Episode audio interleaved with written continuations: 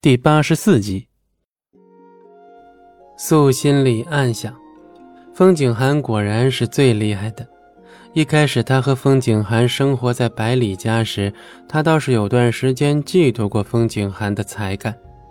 素是百里家唯一的女儿，本名为百里暮雪，被选为巫女时，才由青烟改名为素。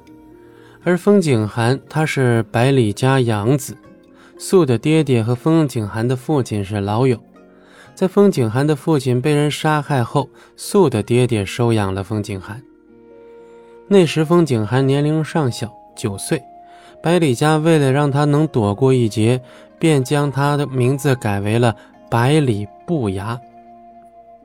改名为百里不牙后，他一直沉默不语。他父亲在他面前淌血死去。可为了活下来，他却无法喊出一声，只有静静地看着，记住一切的仇恨。他一直记得杀了他父亲的那群人有红色的眼睛。多年后，他才知道，那群拥有红色眼睛的族类叫妖。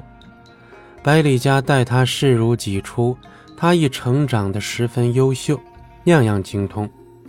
素氏一出生便被选定为巫女，而风景寒是在百里家生活一年后被选为了巫族的巫师。起初，素并不喜欢这个样样都非常优秀的俊美少年，但是日复一日、年复一年的相处，他了解了他的孤独，知道了他的隐忍。